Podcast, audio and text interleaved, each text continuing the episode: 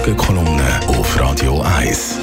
Mit dem persönlichen Chefredakteur und Verleger Matthias Ackere. Guten Morgen. Guten Morgen, Marc. Ja, Italien immer ein Reiswert, aber ist es auch für die Swisscom ein Reiswert? Ja, ja, klar. Ewig, ewig lockt der Süden. Swisscom wird die italienische Vodafone-Gruppe übernehmen, die dreimal mehr Abonnenten hat als Swisscom. Das tönt verführerisch und würde bedeuten, dass aus unserer Swisscom zunächst zu einer Swissera kommen würde. Wir haben sich bereits auf einen vorläufigen Kaufpreis geeinigt, heisst aus Bern. Der beträgt 8 Milliarden Euro, wo nicht gerade wenig ist. Mit dem könnte man die Löhne der Zürcher Stadtbeamten sogar viermal jährlich zahlen. Die Formulierung, man habe sich bereits auf einen vorläufigen Verkaufspreis geeinigt, dürfte im Bundesbären nicht nur Freude erwecken. Denn das bedeutet, dass der Deal praktisch schon unter Dach und Fach sei. Bei einer privaten Firma wäre das kein Problem, bei der Swisscom hingegen schon.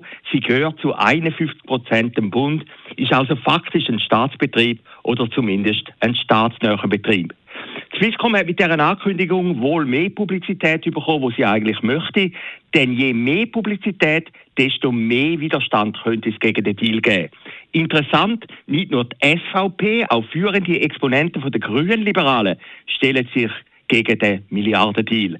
Ganze vier Kommissionen im Bundesbern beschäftigen sich jetzt mit dieser Sache. Was aber der Swisscom-Spitze am meisten aufstoßen dürfte, Kommentare in den grossen Tageszeitungen NZZ und Tagesanzeiger sind, gelinde gesagt, skeptisch, ob der Deal im fremden Italien gelingen könnte.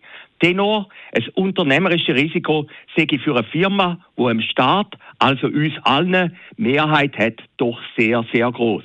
Auch die Börse hat gestern sehr skeptisch reagiert. Der Aktienkurs ist um 1,4 Prozent abgegangen.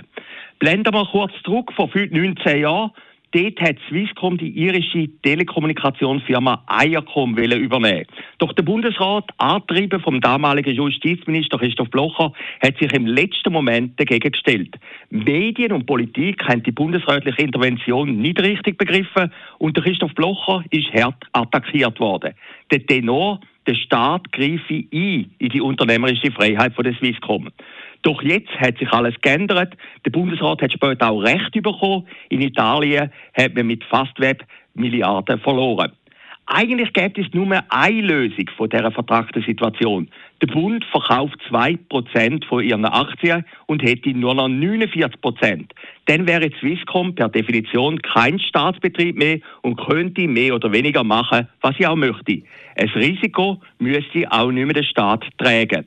Doch das geht schlussendlich nicht so richtig. Schließlich spült Swisscom jedes Jahr über eine halbe Milliarde Franken in die Bundeskasse. Gemeinsam bereit heißt der Slogan von der Swisscom. Bereit ja, von Gemeinsamkeit kann man momentan nicht ganz reden. Oder anders formuliert, Multikulti ist zwar gut, aber zu viel Italienità könnte in Bern noch sauer aufstoßen. Der Matthias Ackert und seine Morgenkolumne zum Nachlesen im Netz auf radio1.ch. Die Morgenkolumne auf Radio 1.